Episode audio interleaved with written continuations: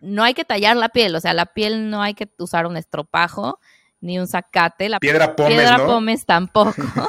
la, primera vez que le dije esto a mi papá casi se infarta porque él así se talla con el, con el zacate y le dije cuando, el, mi primer día de la especialidad de dermatología le dije a la basura y me dijo, llevo 50 años lavándome con esto, ¿cómo? Y yo, no, pues no lo necesitas, le estás quitando la grasa natural que produce tu piel y me imagino que con los dientes es lo mismo, ¿no? Este, nada, o sea, nada con exceso, ¿no? Esta y otras recomendaciones son las que nos hará nuestra invitada, la doctora Orly Cherif, especialista en dermatología. Orly nos habla de cómo su background en mercadotecnia le ayudó a posicionarse como una de las pioneras en su campo en redes sociales y cómo esto ha influenciado positivamente su consulta. También nos habla del impacto que tiene el calentamiento global y lo que deben de hacer las próximas generaciones para cuidar su piel. Yo soy Jack Goldberg. Y yo soy Ricardo Mitrani y esto es De Dientes para Adentro de dientes para adentro, escudriñando las grandes historias de nuestros pacientes.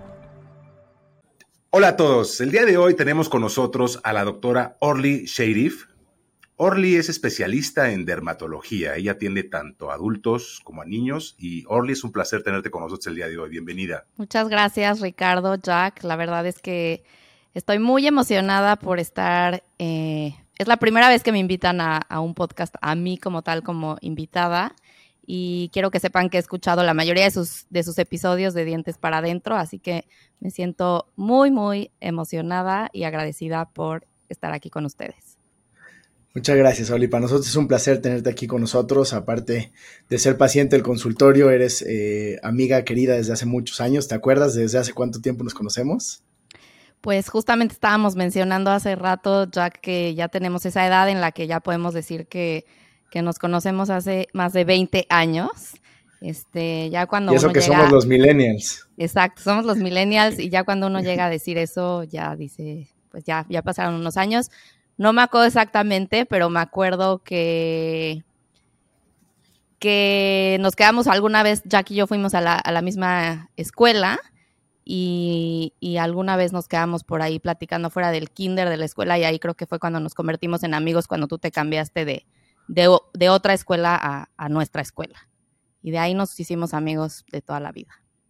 Pues qué placer tenerte ahora en este espacio y poder compartir eh, con Ricardo y conmigo algunas de tus experiencias y platicar un ratito contigo para que nos des recomendaciones para la gente que nos esté escuchando y podamos compartir parte de lo que has aprendido tanto en tu carrera profesional como en tu vida personal. Claro que sí. Pues lo único que diría, Orly, es, hablan de que se conocen hace muchos años. Eh, lo único que agregaría es que solo hay una persona a la que uno se refiere como su mejor amigo o mejor amiga. Y cuando Jack habla de ti, habla de su mejor amiga. O sea que, for the record. Ay, qué, qué bonito, qué lindas palabras. La verdad es que sí, nos, nos tenemos mucho cariño. Y aunque no, no nos hablemos este, por mucho tiempo, pues siempre sabemos que el amor y el cariño está ahí desde, pues desde siempre. También le tengo muchísimo aprecio a, a, su papá, el buen doctor Goldberg, y a toda la familia. Muchas gracias, Oli. Pues vamos a empezar con la primera pregunta. Hablamos de que te eh, consideras una mommy blogger. Cuéntanos para ti qué quiere decir esto de mommy blogger.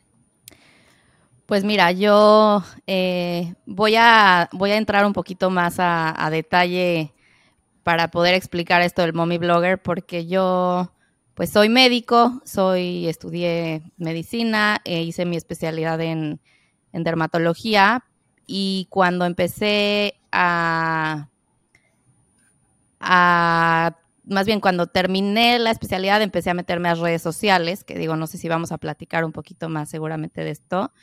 Este, pero cuando fue la pandemia, yo estaba embarazada y la pandemia pues a todos nos abrió un poquito el mundo de, la tecnología, ¿no? Pues como hablábamos pues a través de, redes sociales. Entonces pues empecé a utilizarlo como una herramienta para conectar con eh, las personas que, no podía tener cerca.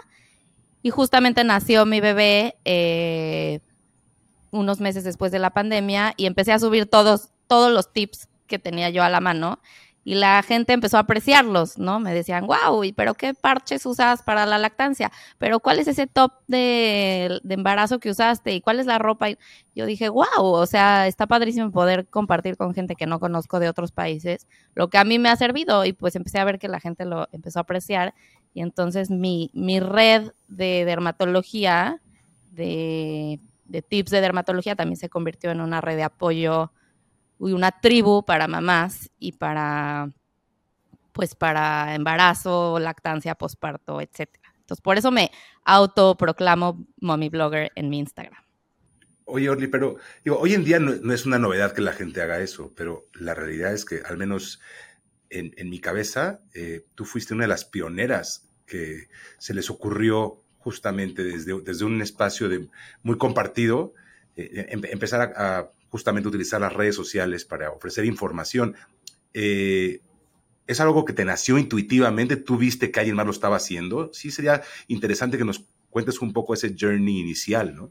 Fíjate que, que sí, yo también creo que fui, fui de las pioneras. Este, hoy en día creo que ya me, digamos, los, los dermatólogos más jóvenes o incluso de mi generación ya me, me empezaron a alcanzar, me alcanzaron y me superaron y ya hay dermatólogos con millones de seguidores, ¿no? Pero yo sí creo que fue, fui de las pioneras. Eh, fíjate que hay un grupo de, dermatólogos de, Latinoamérica que somos, hicimos un grupo eh, en Instagram que se llama Dermalat, que damos muchos tips de dermatología y ahí fue donde empecé yo como a, a entrar a este mundo porque muchos dermatólogos de República Dominicana ya tenían estas redes sociales como en Instagram muy, muy crecidas, como que yo siento que, ellos fueron mi primera inspiración. Y de ahí, pues empecé, empecé a crecer, pero como te digo, pues ahora ya, ya no eres nadie si no eres un dermatólogo con redes sociales o con TikTok, o, sea, ya no existe, creo, el que no lo tiene. Y ahora eso nos hace pensar mucho y lo hemos hablado mucho en este espacio y platicado Ricardo y yo este concepto, ¿no? De que ya no eres nadie si, si no tienes redes sociales y que hoy en día la gente cuando te da una recomendación de que vayas a ver un médico o un dentista, lo primero que hace es buscarte en Instagram y si no tienes Instagram ya no valida que eres bueno y eso resulta ser muy peligroso porque nosotros sabemos de muchos que pseudo influencers o con muchos followers que el tratamiento que dan a sus pacientes no es el ideal y esto puede lastimar a muchos pacientes pensando que porque tenemos muchos followers somos buenos o porque no tenemos followers eh, no, estamos, no estamos al nivel. Yo quiero hacer eco de algo que dijeron tanto tú como Jack, este concepto de que si no estás activo en redes sociales no eres nadie. Pienso en la inmensa cantidad de médicos o de profesionales que han elegido no estar en redes sociales y lo han elegido eh, conscientemente. Quizá porque no quieren entrar en ese juego, ¿no? Ese juego que muchos, a muchos sí le entramos, pero muchos no le entramos. Y también hago la reflexión de esto que acabas de decir, ¿no? Esta persona que quedó, que puede potencialmente quedar quemada por el footprint digital que hay, pero a la vez, y como bien dice Jack, todos estos influencers que les va de maravillas porque están blogueando continuamente y muchas veces es gente medio deshonesta. Entonces, ¿dónde está el sweet spot ahí, Orly? ¿Qué opinas? Sí, me, parece que, eso de, que ya no somos nadie si no tenemos redes sociales, pues ha, caído como tal vez sí en un, en un extremo. Eh, obviamente creo que hay cierta edad de médicos en donde empezamos a tener redes sociales. Eh, eh, por ejemplo, no sé si el doctor Goldberg, que padre, tenga redes sociales, me imagino que no y no las necesita, ¿no? No era la forma antes de cómo llegaban los pacientes a tu consultorio, ¿no? Antes era de voz en voz, eh, de recomendación en recomendación. Hoy en día, yo, por ejemplo, en Tijuana, que es donde doy consultas, siento que eh, el estar en Internet, en Google, en redes sociales o en directorios médicos en Internet es de donde te llegan los pacientes la voz en voz es, es, yo siento que en la Ciudad de México, por ejemplo, ahí me llegaban más pacientes por de voz en voz. Entonces, también depende, no sé si es por cuestiones geográficas, cuestiones de que la gente en el norte Estados Unidos viven más eh, solos, o sea, como que se han mudado de, de, ciudades donde ya no están sus familias y entonces tal vez no tienen a quién preguntarle y entonces lo buscan en internet y entonces dicen, no, pues esta persona de Instagram tiene muchos seguidores, pues voy a ir con ella, ¿no? Pero pues por, por supuesto que, que hay médicos que tienen muchísimos seguidores y eso no significa ni que tengan muchísimos pacientes ni que sean mejores médicos, ¿no? Pero pues sí, sí, tristemente hoy en día caemos muchísimo en esta mercadotecnia digital, que para mí me ha funcionado de manera positiva, pero siempre, siempre trato de irme con mucho cuidado porque sé que en cualquier momento eh, tal vez el, el, marketing va a cambiar y ya no, las redes sociales ya no van a ser lo que son ahorita y voy a tener que buscar nuevas herramientas. Claro, este concepto de que hablas de social media validation, ¿no? Que es, te recomiendan con alguien y lo buscas y si, no nada más el número de seguidores, ¿no? También la calidad del contenido, porque hay una diferencia creo importante entre un creador de contenido que su misión realmente es educar y compartir y otro es crear videos bailando en, TikTok y, no hay un contenido real. Entonces creo que hay que diferenciar eso. Ahora hablabas de tu práctica en Tijuana. Cuéntanos cómo fue este cambio de Ciudad de México a Tijuana y, qué aprendiste en este proceso. Pues mira, yo, eh, como les decía, estudié en la Ciudad de México toda mi carrera de medicina. Eh, estudié dermatología y después hice mi especialidad en dermatología pediátrica. Todo esto en la Ciudad de México. Eh, me casé eh, justamente entre, entre mi carrera y la especialidad. Eh, y mi esposo, pues, tiene una... A lo que se dedica es algo muy interesante, que es, él es reportero de deportes, ¿no? Siempre que digo esto, todos los mundo me dice, ah, es el sueño de, mi hijo, el sueño de mi, ¿no? Es, es un trabajo bastante divertido, eh, muy pesado, pero a él le ofrecieron un trabajo en, en, California. Y pues yo le dije, nos tenemos que ir a San Diego, eh, porque si no, pues, o sea, San Diego tiene como lo, lo padre de los dos mundos, que pues es poder vivir el, el, famosísimo American Dream, que ya viviéndolo aquí te das cuenta que el American Dream no es tan, tan dream como lo, como lo platican, pero que tiene la parte padre, que es la parte de la frontera, que me puedo cruzar todos los días a Tijuana a dar mi consulta. hablas de que el American Dream no es tan dream. Cuéntanos por qué. Pues, pues es difícil para empezar eh, eh, mudarte de país, ¿no? Este, es difícil llegar a un lugar en el que, aunque nacimos en un lugar en donde nos enseñaron inglés eh, en mi casa, por lo menos desde, desde muy chica, no siempre veíamos tele en inglés, este, en la escuela, pues no es tan fácil a veces comunicarte como en, en cosas de, de la vida diaria, ¿no? Marcar al banco en inglés es como, ah, ¿cómo se decía esa palabra? O, ir al doctor, bueno, tal vez para mí sí, porque me dedico a eso, pero para mi esposo, por ejemplo, ¿cómo le digo tal síntoma en inglés? O sea, es, después de todo sí hay una barrera de lenguaje. Y pues aquí en, San Diego, eh, afortunadamente todos hablan español, ¿no? Entonces, yo creo que hablamos peor inglés de lo que hablábamos cuando llegamos aquí, porque todo el mundo habla español. Eh, pero sí es una barrera después de todo. Y pues las cosas son más fáciles cuando vives donde está tu familia, ¿no? Tienes mucho más apoyo de, sobre todo teniendo hijos, oye, te dejo a mi hija, te dejo a mi hijo, oye, tengo tal cosa. Aquí pues no tengo eso. Entonces, literalmente, eh, sobre todo el primer año que fue pandemia, pues llegamos y, digo, todos, ¿no? Porque fue pandemia, no teníamos ni quien nos ayude, ni a quién dejarle a tus hijos, ni nada, porque las familias no se veían pero todavía aquí es más difícil tener acceso a, muchas facilidades que tenemos en México y en Latinoamérica y que a veces no las apreciamos hasta que ya estamos aquí. Oye, cuando hablas de que estuviste en pandemia ya y como médico, se me ocurre preguntarte, así como sé que a los gastroenterólogos les bajó mucho la chama porque durante la pandemia hubo esta conciencia de lavarse más las manos y verdaderamente disminuyeron las afectaciones gastrointestinales. ¿Qué pasó con los dermatólogos? A lo mejor también al no estar tan expuestos al sol, puede ser que hubieron menos problemas o cómo, cómo, cómo se traduce esto de alguna manera en tu campo. Creo que en pandemia fue cuando eh, hubo este boom de redes sociales y aunque, aunque no lo eh, eh, hayamos pensado así, pero la gente empieza a ver su cara en las pantallas todo el tiempo, todo el tiempo y todo el tiempo está así de...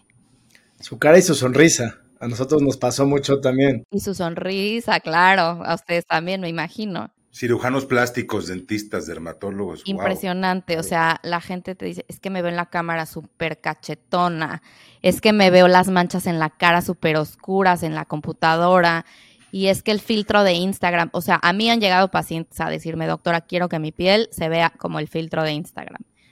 O sea, algo así como que dices, no puedo creer que... que, como caricatura japonesa o qué? Literal, así, piel, piel perfecta.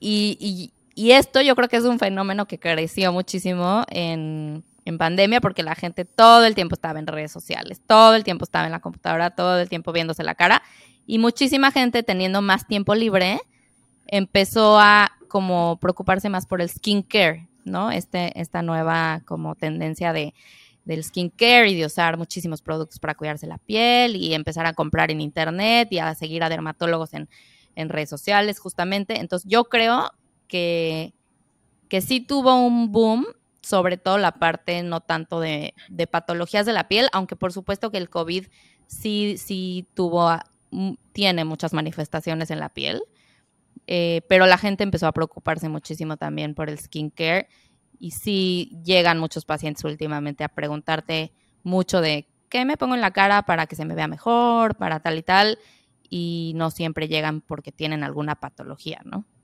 Claro.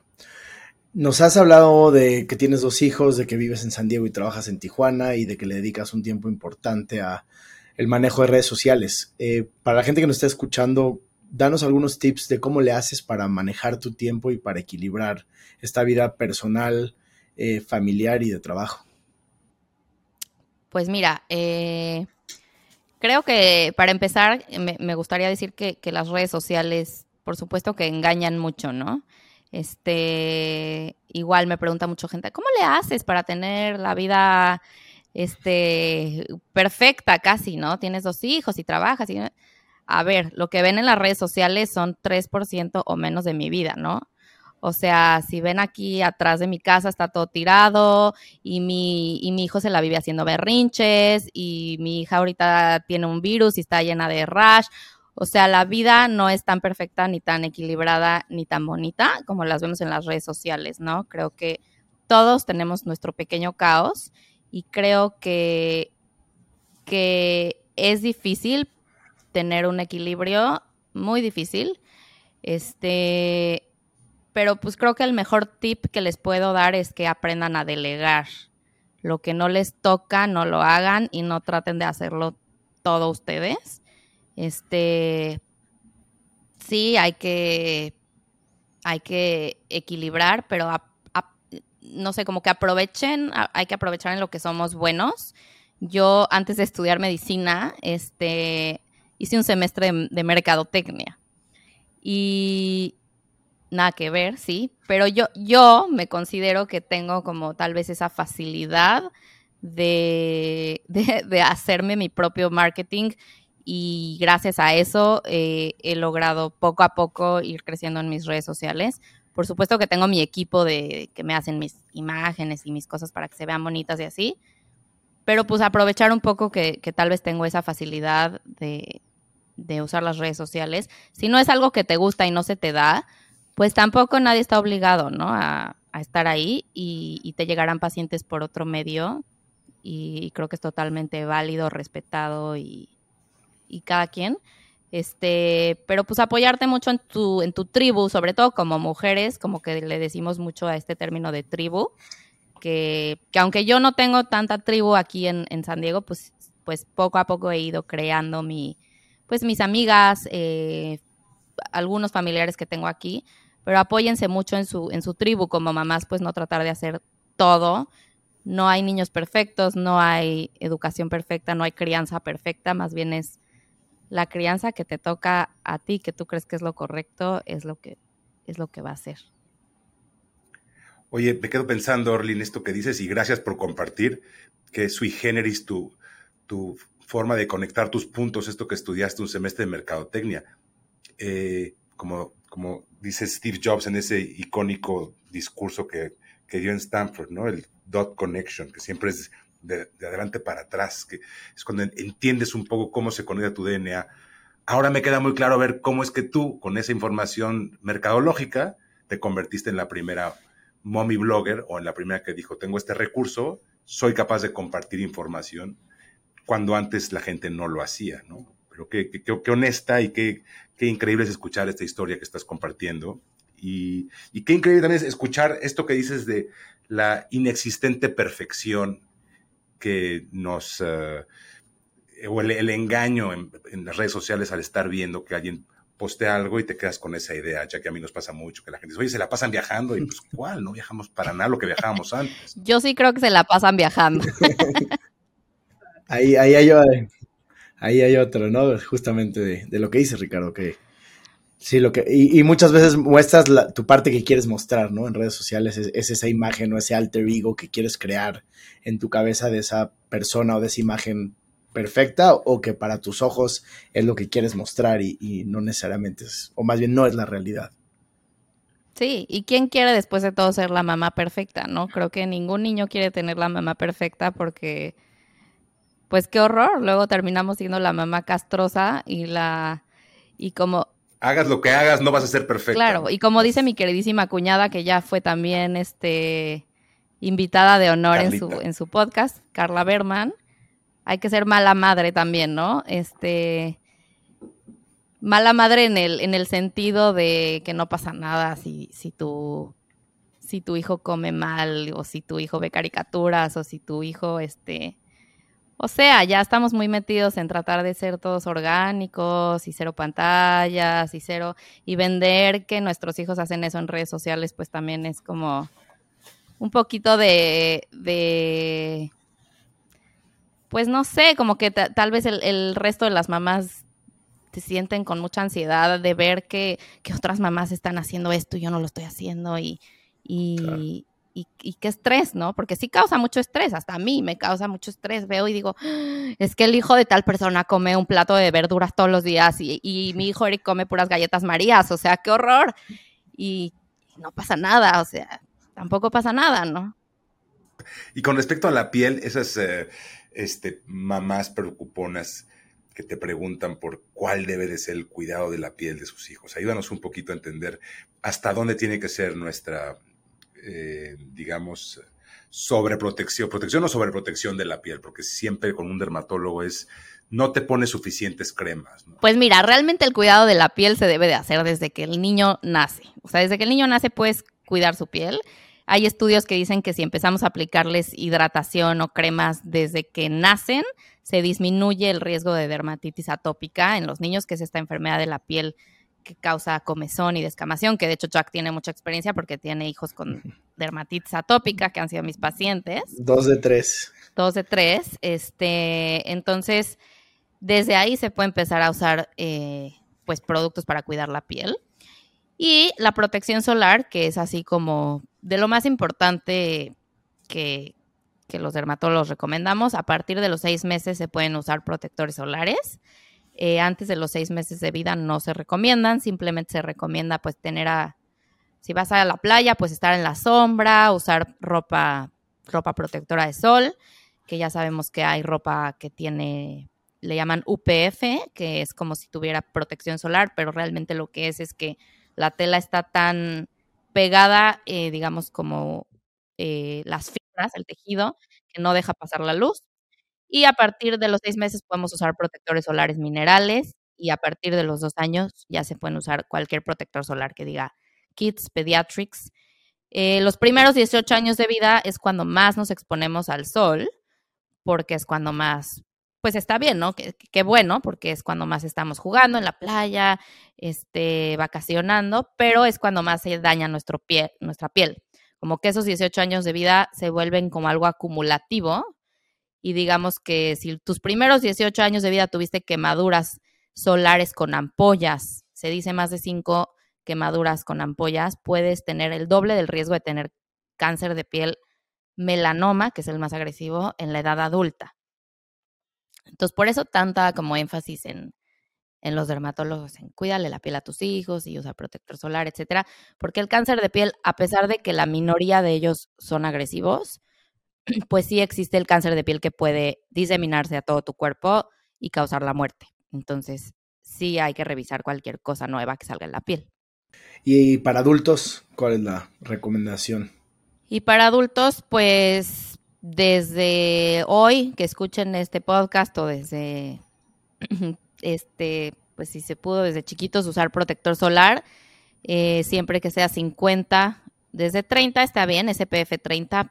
Eh, a partir de ahí es, como recomendado por la Academia Americana de Dermatología, todos los días, todas las mañanas, aunque esté lloviendo, aunque esté nevando. Eh, de hecho, la nieve nos causa peores quemaduras porque es el sol que te llega directo y el sol que se refleja en la nieve en tu cara. Eh, usarlo todos los días y reaplicarlo a las cuatro horas es como la recomendación general. Yo sé que es un poco difícil, pero sobre todo las mujeres que tienen eh, manchas, lo digo no porque las mujeres se preocupen más, aunque sí también, pero sí es un hecho que hay ciertos aspectos hormonales que causan que las mujeres tengamos más manchas en la cara. Entonces, las mujeres que trabajan en la computadora eh, o que son dentistas también, que están sobre, o cirujanas con estas luces blancas todo el tiempo en la cara, esas luces sí causan manchas. Entonces, estar retocando cada tres horas el protector solar, si es que tienes manchas, pues es algo que va siempre a ayudarte. ¿Y qué tan diferente es la piel de los hombres que las mujeres? Híjole, pues sí, definitivamente hay enfermedades que tienen más los hombres y enfermedades que tienen más las mujeres. Eh, yo creo que de lo que más me llega al consultorio, yo creo que a cualquier dermatólogo es acné, no sé, el típico acné del adolescente. ¿Sigue, sigue de moda? Sigue de moda, muy de moda, y creo que es una enfermedad que nunca, nunca va a desaparecer. Eh, se sabe que ciertos este, aspectos del estilo de vida lo pueden modificar un poquito hacia la mejoría, pero yo creo que el acné ha existido desde que existimos nosotros.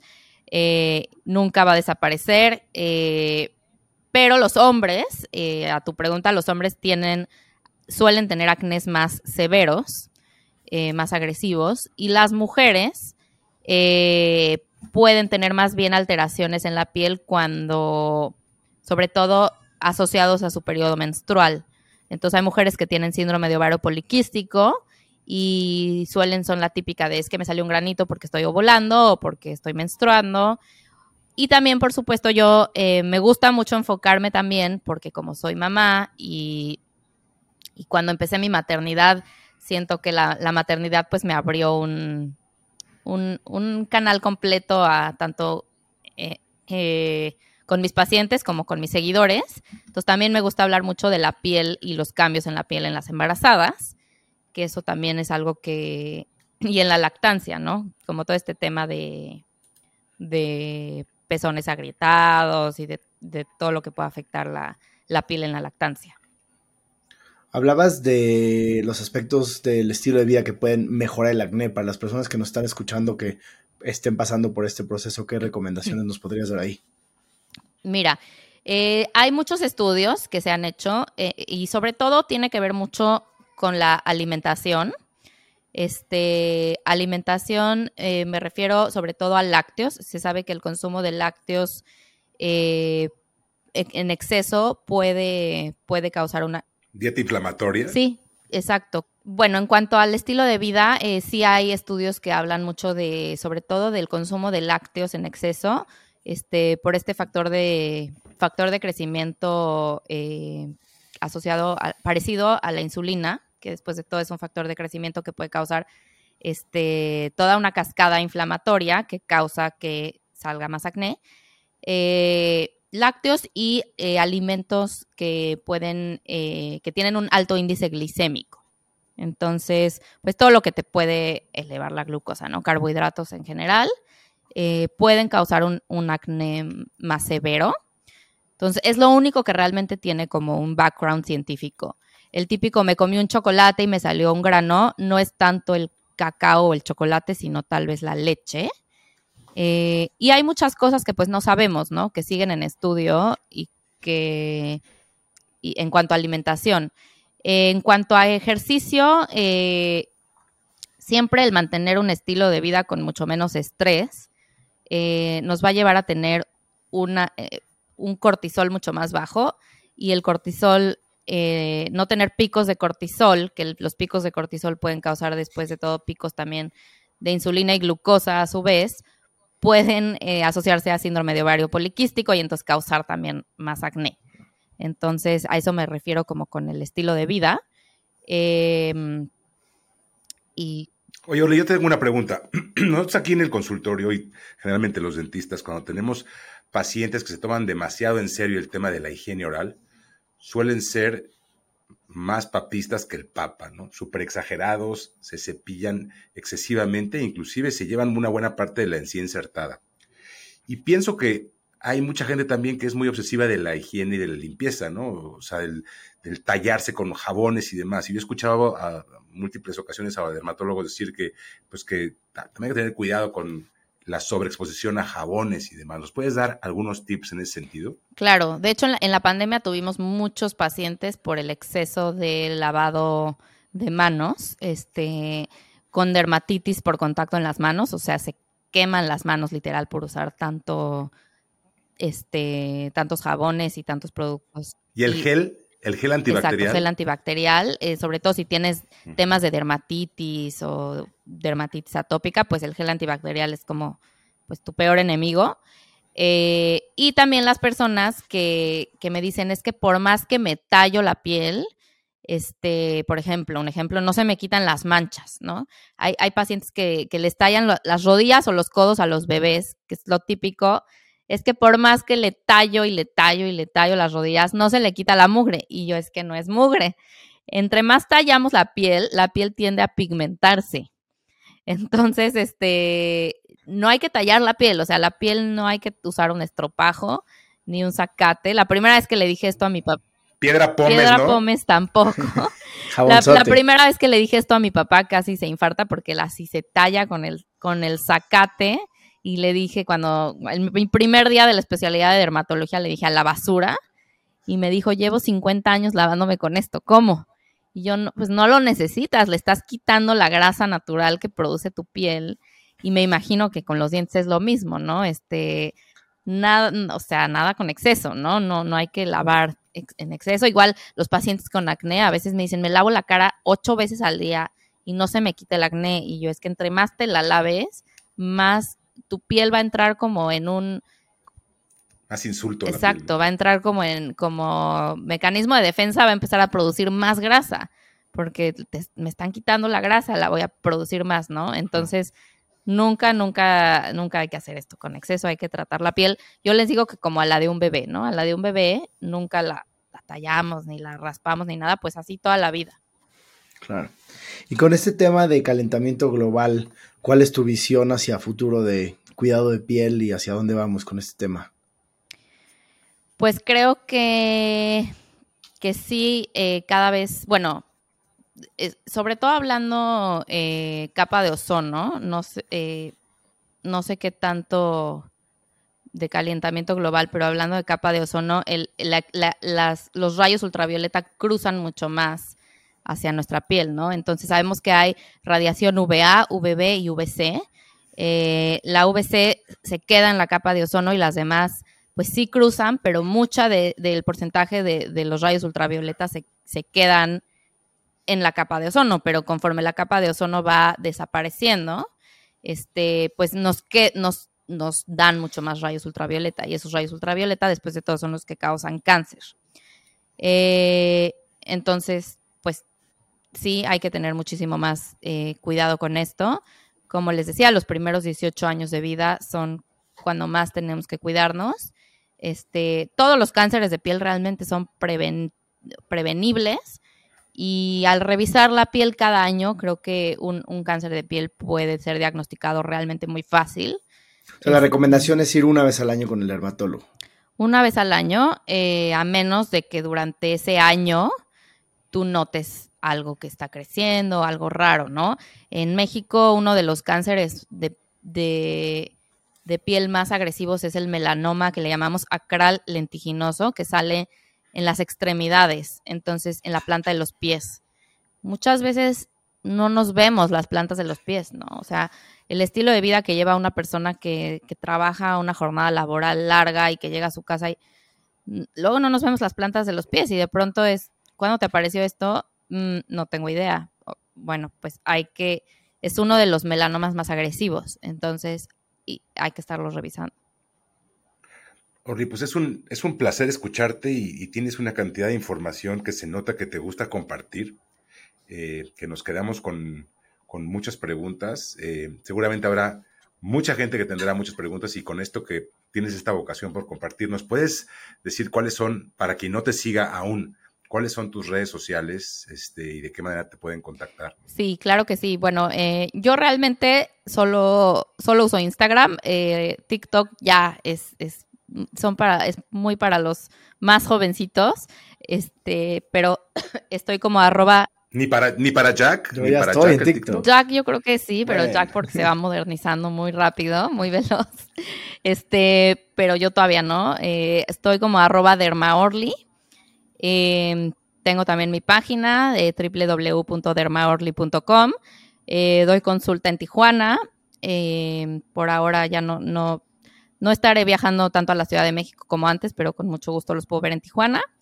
Y cualquier pues duda que tengan me pueden escribir, usualmente contesto. Y pues nada más agradecerles que, estar aquí. La verdad es que estuvo muy divertido y, y ya me espero poder escuchar el episodio muy pronto. Muchas gracias, Oli. Fue, fue increíble escucharte. Gracias por compartir con nosotros tus conocimientos tanto profesionales como tu vida personal, que seguramente la gente que nos está escuchando se llevará muchas perlas que pueda aplicar en su vida diaria. Así que muchísimas gracias a todos los que nos están escuchando. Recuerden, esto es de Dientes para Adentro y sacamos un episodio nuevo cada lunes. Recuerden suscribirse y nos vemos hasta la próxima. Muchas gracias. De Dientes para Adentro, escudriñando las grandes historias de nuestros pacientes.